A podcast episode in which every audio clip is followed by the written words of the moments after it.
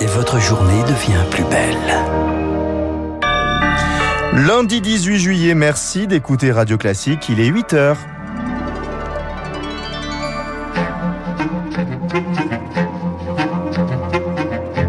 La matinale de Radio Classique avec Gaël Giordana.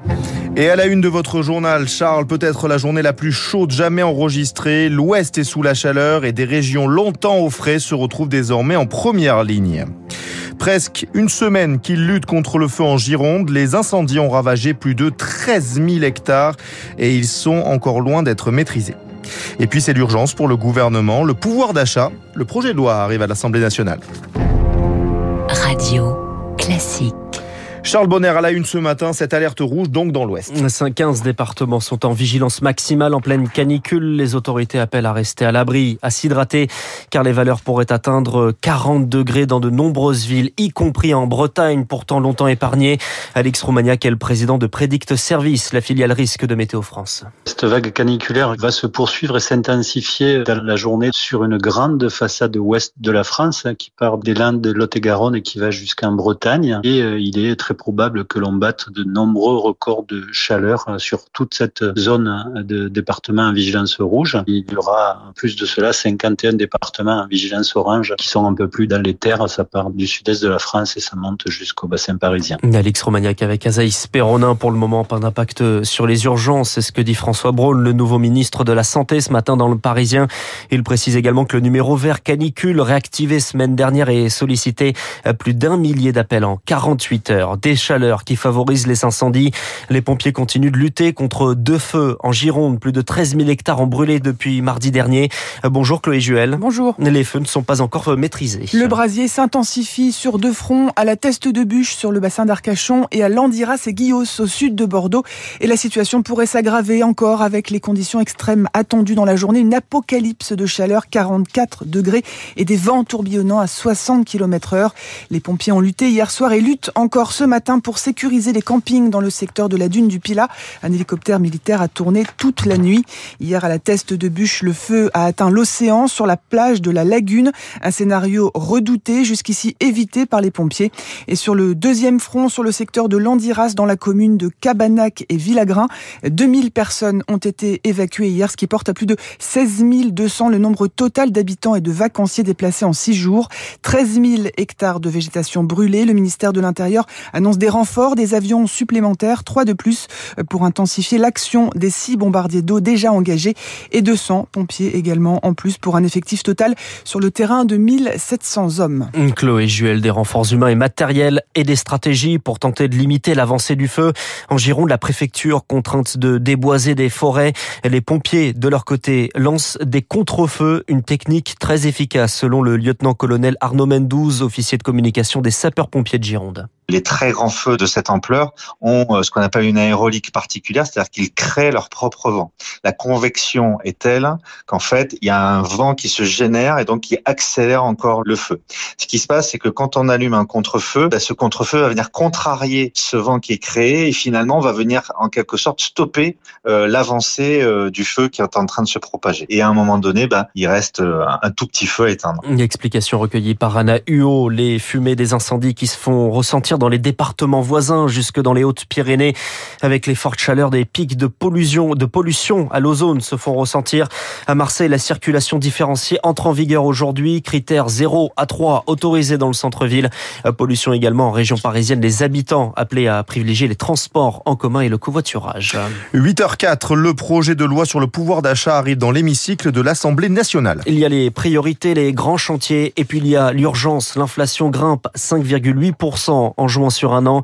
La loi recouvre un éventail très large, mais pour les valider, faute de majorité absolue, il faudra compter sur les voix de l'opposition. Résultat, le gouvernement doit faire des compromis, mais pour le moment, il est plutôt rien de tout le monde. Un seul logiciel pour la majorité présidentielle, ne pas creuser la dette, aider les Français mais sans perdre l'objectif de ramener le déficit public à 5% du PIB. Fini la surenchère, prévenait la semaine dernière le ministre de l'économie Bruno Le Maire.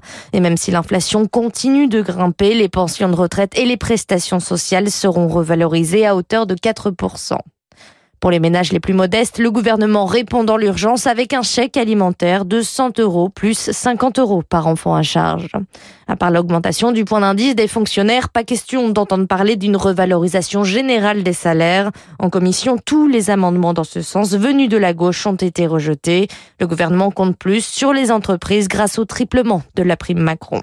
Enfin, seule mesure qui fera consensus, la déconjugalisation de l'allocation adulte handicapé qui arrivera par un amendement commun à l'Assemblée. Mais alors comment se placent les oppositions par rapport à ce texte, Lauriane? Eh bien, ce sera non pour la NUP. L'Alliance de gauche refuse de voir entériner de facto une baisse du pouvoir d'achat. Chez les socialistes, moins dans l'opposition de principe que leurs collègues insoumis, on espère encore un geste de la majorité pour augmenter les APL.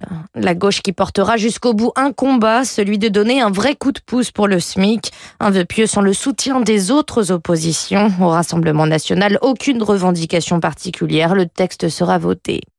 Pareil pour les républicains qui comptent toutefois faire pression contre cette addiction à la distribution des chèques. Il faut plutôt baisser les taxes, recommande une députée LR, notamment sur les carburants.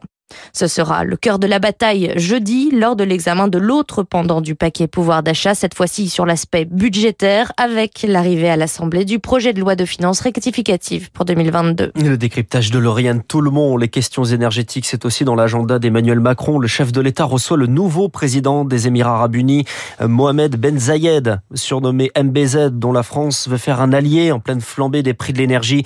David Rigoleros est rédacteur en chef de la revue Orient Stratégique. L'idée, c'est de favoriser le développement en termes énergétiques avec la fin du gaz russe euh, à l'automne prochain. Donc, il y aurait une finalisation d'un accord par lequel Abu Dhabi garantirait en fait l'approvisionnement en diesel de la France.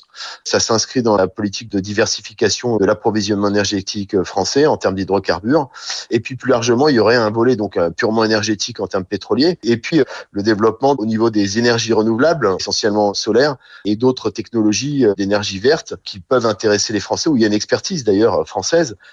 donc il y a une convergence d'intérêt sur euh, le développement de ces technologies. Un propos recueilli par Eric Mauban. C'est une réponse à l'appel présidentiel à la sobriété. Les grandes enseignes de la distribution annoncent ce matin un plan déployé à l'automne. Au menu, extinction des lumières, baisse de la température et de l'éclairage. Les Européens vont se priver du pétrole russe d'ici la fin de l'année et les ministres des Affaires étrangères de l'Union européenne se retrouvent aujourd'hui pour aller plus loin. La Commission européenne veut interdire l'importation d'or russe. Une mesure indolore pour l'économie du pays pour le chercheur Philippe Migaud. La Russie se prépare depuis presque une dizaine d'années au fait qu'il y ait une coupure avec l'Occident qui puisse survenir. La Russie a abordé euh, cette guerre avec euh, plus de 600 milliards de dollars de réserves, notamment en or dans ses fonds souverains. Un trésor de guerre dans lequel elle n'est même pas obligée de puiser pour l'instant. On a décidé de la frapper au niveau du gaz et du pétrole. Elle arrive parfaitement à vendre son gaz et son pétrole ailleurs. En fait, nous ne pouvons pas l'impacter aussi lourdement que nous voudrions. Donc les sanctions ont un impact relativement faible. Propos recueillis par Julie Drouin. En Ukraine, le président Volodymyr Zelensky limoge la procureure générale et le chef des services de sécurité, tous deux accusés de trahison de certains de leurs subordonnés au profit de la Russie. Les frappes continuent dans l'est du pays. Ça sera l'édito politique de Guillaume Tabar. Laurent Vauquier renonce à la présidence des Républicains. Il ne veut pas remplacer Christian Jacob qui se retire de la politique. Laurent Vauquier, actuel président de la région Auvergne-Rhône-Alpes et ancien président lui-même du parti, explique qu'il veut prendre ses distances avec le combat pour construire l'alternance avec 2027 en ligne de mire. Un homme mis en examen écroué à Angers, soupçonné d'avoir tué trois jeunes gens dans la nuit de vendredi à samedi, dont un mineur de 16 ans. L'homme de 32 ans est un ressortissant soudanais en situation régulière, déjà connu des services de police. Il n'explique pas son acte, dit même n'avoir aucun souvenir en raison de son alcoolisation selon le procureur. Première phase d'admission terminée sur Parcoursup. 90% des bacheliers ont reçu une proposition. 94 000 d'entre eux sont donc toujours en attente. La phase complémentaire s'ouvre aujourd'hui jusqu'au 16 septembre. Un peu de sport déjà qualifié. Les Bleus au féminin jouent ce soir contre l'Islande. Oui, c'est effectivement du football féminin. L'Euro en Angleterre, dernier match de poule à 21h.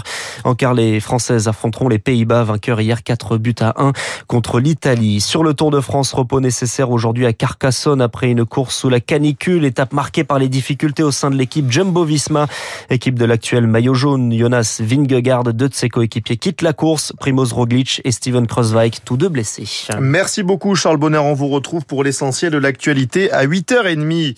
Il est 8h10 sur Radio Classique. Dans un instant, l'édito politique de Guillaume Tabar avec donc ce coup de semonce à droite. Laurent Wauquiez ne briguera pas la présidence des Républicains, mais aurait-il d'autres pensées tournées vers 2027 On verra ça avec Guillaume Tabar. Et puis cette question, faut-il augmenter le budget de nos armées? L'historien et essayiste Nicolas Bavrez sera mon invité